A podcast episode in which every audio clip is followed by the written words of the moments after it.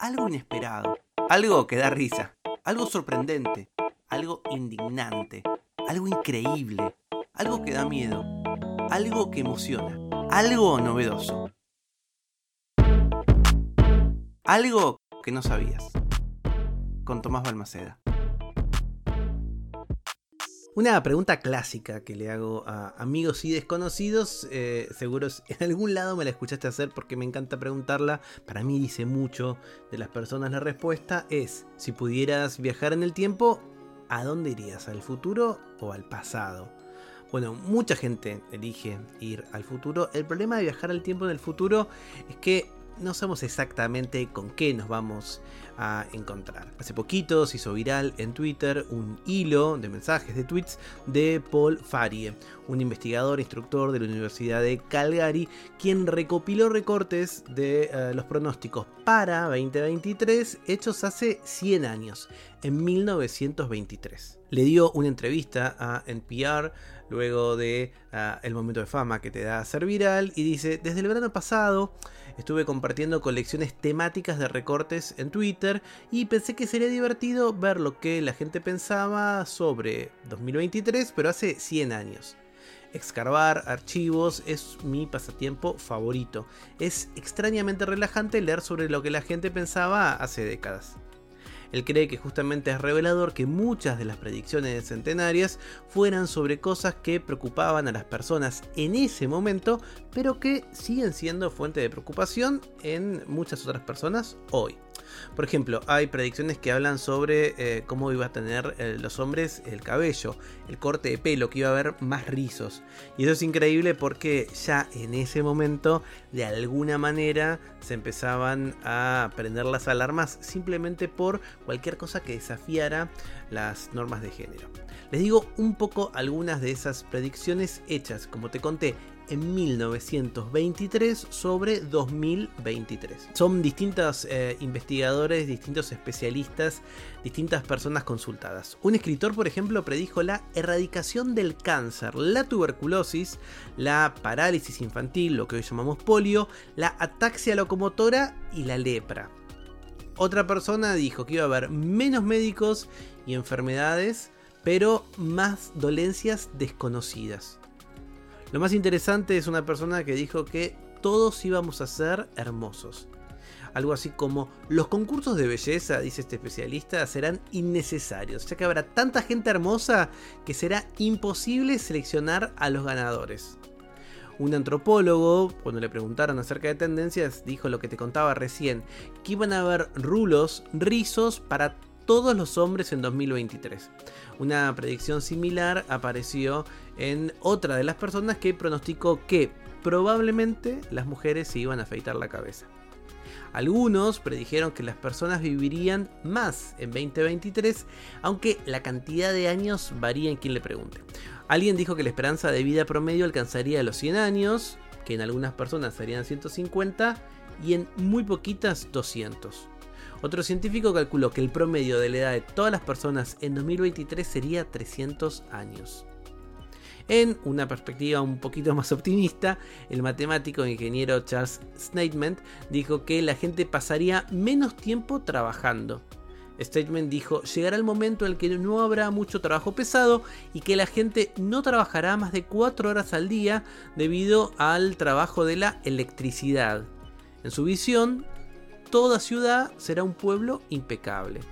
Bueno, de alguna manera nada, se anticiparon a las discusiones que estamos teniendo ahora acerca de automatización. Bueno, ¿dónde van a vivir las personas en estas vidas tan tranquilas, en estos pueblos impecables? Bueno, según un especialista dijo que en Estados Unidos iban a haber 300 millones de personas y en Canadá 100 millones de personas en 2023. La última eh, data que tenemos es que hoy, en 2023, en Estados Unidos hay 335 millones de personas, bastante bien, pero le erraron en Canadá, porque habían dicho que iban a haber 100 millones de personas y hoy viven solamente 38 millones. Porque esto es algo que no sabías. Predecir el futuro es muy difícil y eso es algo bueno. El Jackson Park de Chicago bullía de emoción.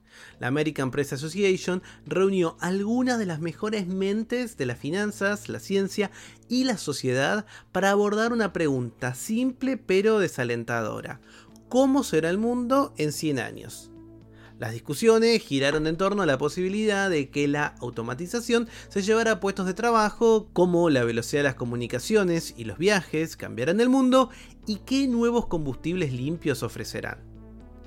Esta reunión de grandes mentes tuvo lugar en la Exposición Universal de Chicago en 1893 es decir, hace 130 años. El mundo estaba cambiando rápidamente. El espacio y el tiempo que separaba a los pueblos del vasto territorio estadounidense estaba siendo conquistado por el ferrocarril y el telégrafo.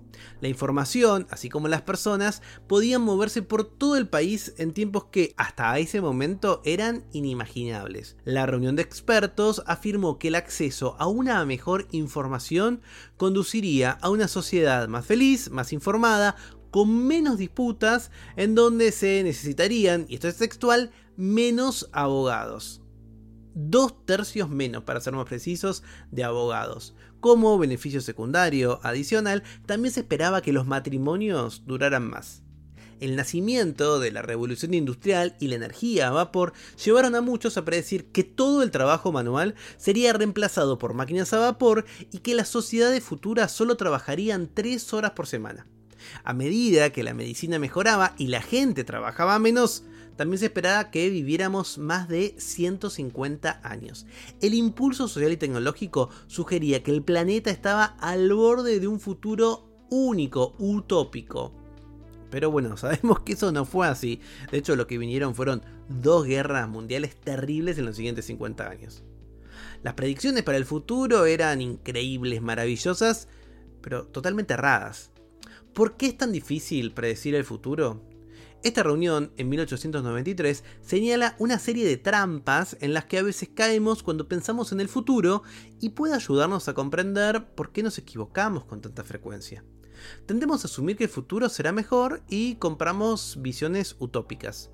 Harari, en Sapiens, una breve historia de la humanidad, dice que esta es una parte inherente del colectivo humano. Creer en un futuro mejor es bueno para la cohesión social y los políticos explotan esta tendencia con frecuencia.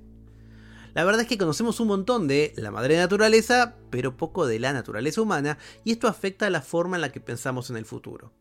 Las reglas de la madre naturaleza están definidas por el mundo físico y podemos predecirlas bastante bien. Por eso procesos físicos complejos como, no sé, el cambio climático son previsibles con un alto grado de certeza pero la naturaleza humana determina cómo reaccionará la sociedad a nivel social y político ante eventos como el cambio climático.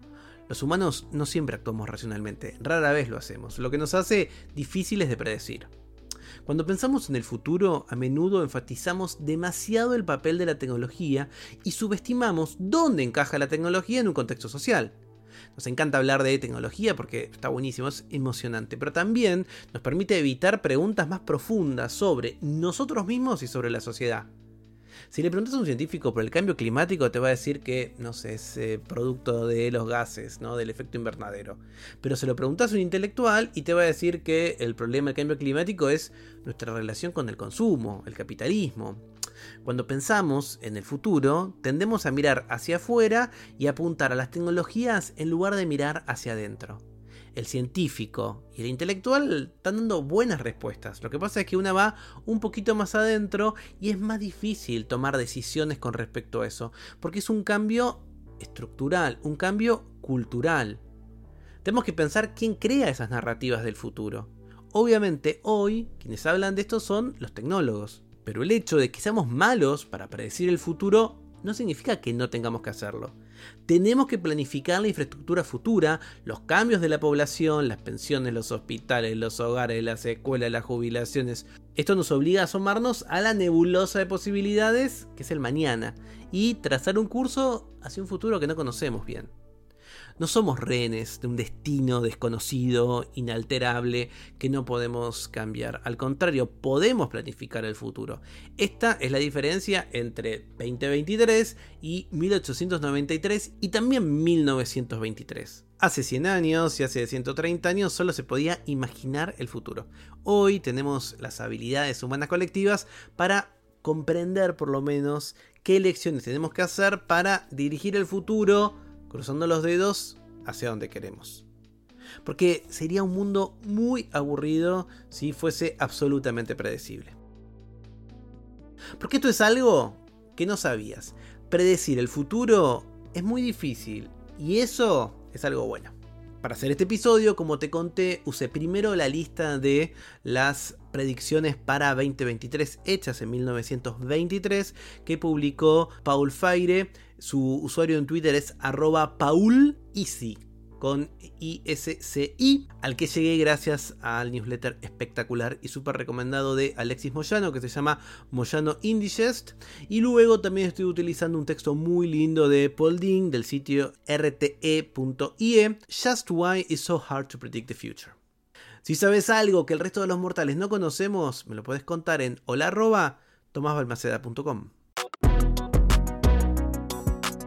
Algo que no sabías es una producción de Blick Studios.